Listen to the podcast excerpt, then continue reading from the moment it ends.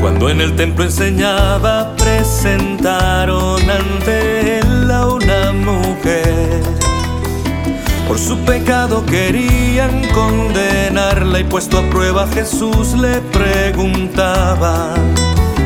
En adulterio se ha hallado esta mujer y al lapidarla no se Hoy es lunes 22 de marzo de 2021. Es el lunes de la quinta semana de Cuaresma. El Evangelio de hoy se toma del capítulo 8 de San Juan. Es el pasaje de la pecadora adúltera a la que Jesús defiende. En aquel tiempo Jesús se retiró al monte de los olivos. Al amanecer se presentó de nuevo en el templo y todo el pueblo acudía a él, y sentándose les enseñaba. Los letrados y fariseos le traen una mujer sorprendida en adulterio, y colocándola en medio le dijeron, Maestro, esta mujer ha sido sorprendida en flagrante delito de adulterio. La ley de Moisés nos manda apedrear a las adúlteras. ¿Tú qué dices? Le preguntaban esto para comprometerlo y tener así de qué acusarlo. Pero Jesús, inclinándose, escribía con el dedo en la arena del suelo. Como insistieron en preguntarle, Jesús se incorporó y les dijo, el que esté sin pecado, que tire la primera piedra. E inclinándose otra vez, siguió escribiendo en el suelo. Ellos, al oír aquello, se fueron escabullendo uno detrás de otro, empezando por los más viejos hasta el último. Al final quedó solo Jesús con la mujer en medio, de pie ante él.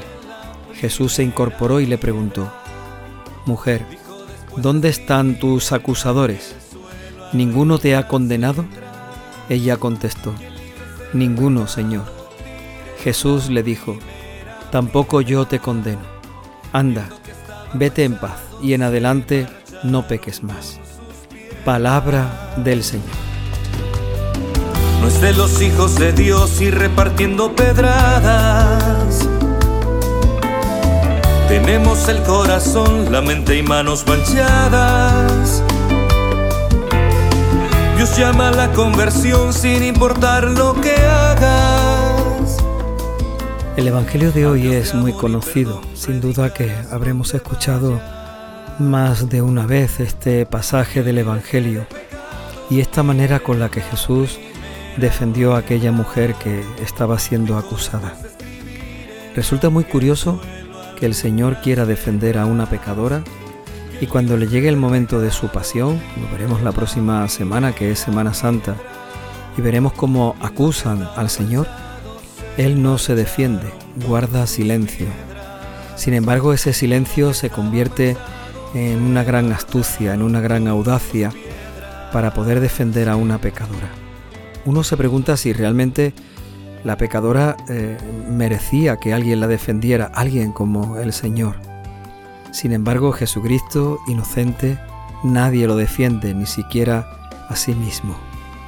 Tal vez en esto consistía aquello que él decía, de no he venido para que me sirvan, sino para servir. No he venido para salvarme yo a mí mismo, sino para entregar mi vida por la salvación de todos. Jesús quiere defender a esta pecadora, porque así también a nosotros nos está mostrando su misericordia y su perdón. presentaron ante él a una mujer. Por su pecado querían condenarla y puesto a prueba Jesús le preguntaba. En adulterio se ha hallado esta mujer y al lapidarla nos enseñó Moisés. Más que dices tú. La escena que se presenta ante Jesús es realmente difícil, dura de, de, entender. Debemos de imaginarnos que cuando llevaron a la mujer ante Jesús, no la estaban llevando eh, con caricias ni con abrazos, sino seguramente entre empujones, amenazas, gritos. Lo primero que deberíamos de, de imaginar es cómo se sentiría aquella mujer. Las lágrimas, el llanto, el desconsuelo, el saber que estaba próxima su muerte, porque la ley, ella lo conocía también muy bien, la ley mandaba que tenía que morir de aquella manera tan trágica, ¿no? Por lapidación. y así la, la ponen delante del Señor. Esa mujer no encuentra consuelo, como decía antes. Sin embargo, Jesús va a salir en su defensa. Y en medio de aquellos gritos y de aquellas amenazas, el Señor toma las riendas de la situación y hace que los que vienen acusando a la mujer empiecen a pensar en sí mismos. En vez de pensar en el pecado de la mujer, lo cual les llevaría a querer tirarle las piedras que tenían en las manos, Jesús consigue que aquella gente empiecen a pensar en sí mismos. Cuando uno piensa en sí mismo y en su propio pecado, eh, se siente tan avergonzado que lo que necesita es eh, soltar la piedra y escabullirse, ¿no? quitarse de en medio. Eso es lo que van a hacer. La primera piedra, viendo que estaban manchados, se marcharon con sus piedras. De los hijos de Dios y repartiendo pedradas. Tenemos el corazón, la mente y manos. El gesto que Jesús hace en ese momento nos muestra un gran dominio de la situación. Nos dice el Evangelio que cuando insisten en preguntarle para ponerlo en apuro, para ponerlo en aprieto, Jesús se agacha y empieza a escribir en el suelo con el dedo. Era un sitio donde habría arena y el Señor empieza a escribir algo en el suelo. Podríamos intentar imaginar cada uno ¿Qué querría escribir el Señor? ¿Qué estaría escribiendo? ¿Sería un dibujo? ¿Qué dibujaría?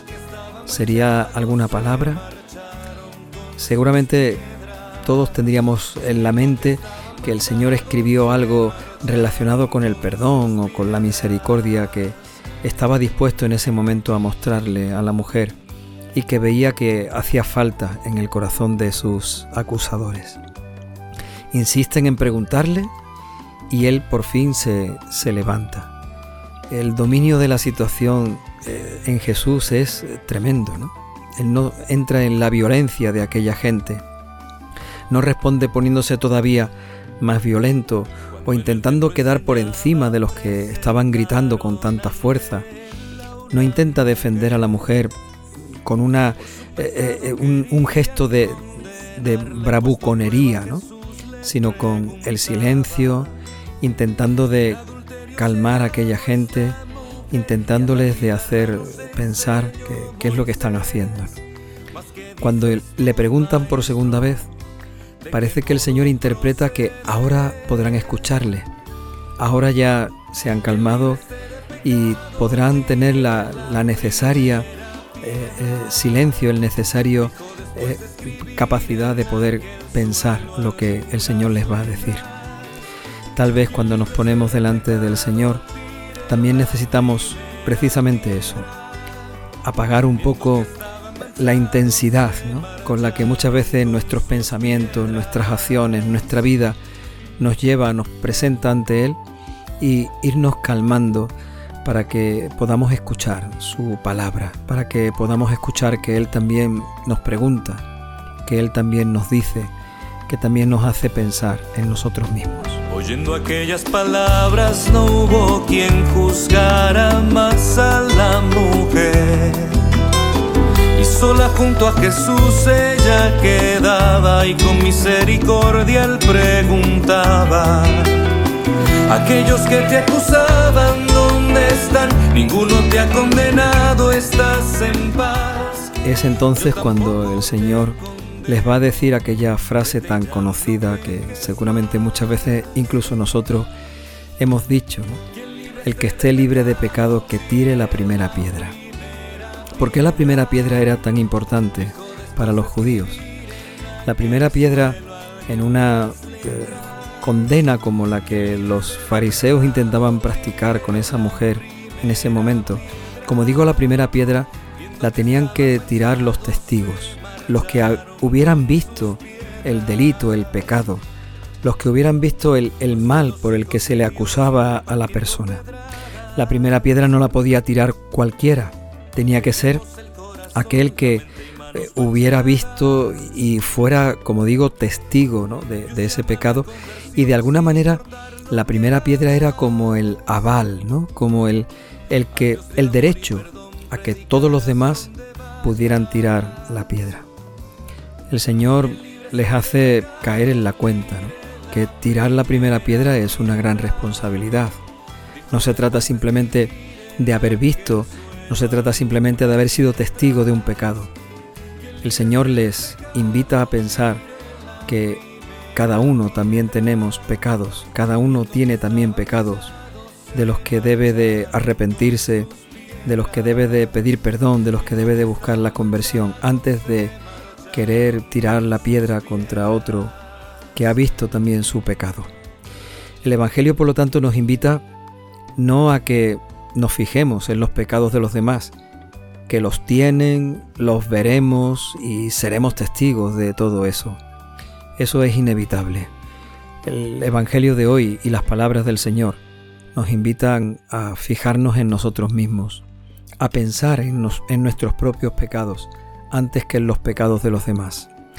Eso que tanto nos cuesta ver en nosotros los defectos, los fallos, los pecados, las equivocaciones, verlos primero en nosotros, para que así podamos encontrar la misericordia de Dios y el perdón y la conversión que tanto necesitamos. Querían condenarla y puesto a prueba Jesús le preguntaba. En adulterio sellado esta mujer y al lapidarla nos enseñó Moisés. Mas que dices tú, maestro, de qué modo proceder. Quien libre esté de pecado, tire la primera piedra. Dijo después de escribir. Al final del Evangelio queda la mujer delante de Jesús, la mujer que todavía sigue con sus lágrimas, con su llanto y con su desconsuelo, porque todavía para ella no ha terminado esta pesadilla. Aunque los acusadores se han marchado, el pecado sigue existiendo en la mujer y ella lo sabe, es consciente de eso. Aunque no haya nadie que nos acuse, el pecado sigue estando en nosotros hasta que no encontremos el perdón y la misericordia del Señor. Por eso este Evangelio no es simplemente el que Jesús da la cara ante los fariseos que quieren matar de mala manera a esa pobre mujer pecadora. El Evangelio termina con la misericordia de Dios, con el encuentro con la misericordia de, Dios. Cuando Jesús le pregunta, ¿dónde están los que te acusaban? ¿Todos se han marchado? La mujer responde, pues sí, aquí no queda nadie, no queda ninguno, Señor. Y el Señor le dice en ese momento, pues tampoco yo te condeno. Anda, vete en paz y en adelante no vuelvas a pecar. El Señor perdona el pecado de aquella mujer y ahora sí puede sentirse libre y la invita a caminar, pero sobre todo la invita, invita a no volver a caer eh, en la debilidad, en el pecado que le ha llevado hasta esa situación. No vuelvas a pecar. Pidámosle al Señor que nos dé el Espíritu Santo para que nos ayude a darnos cuenta de nuestras faltas y de nuestros pecados a que soltemos las piedras que tiramos contra nuestros hermanos, pero sobre todo que el Espíritu Santo nos ayude a encontrarnos con la misericordia de Dios que tanto necesitamos. Que el Espíritu Santo nos ponga siempre en el camino de seguir a Jesucristo, dejando nuestro antiguo pecado para sentirnos mucho más libres por el amor de Dios, por la misericordia que el Señor nos muestra cada día dijo después de escribir en aquel suelo algunas letras. Quien libre esté de pecado, tire la primera piedra. Viendo que estaba manchado, se marcharon con sus piedras.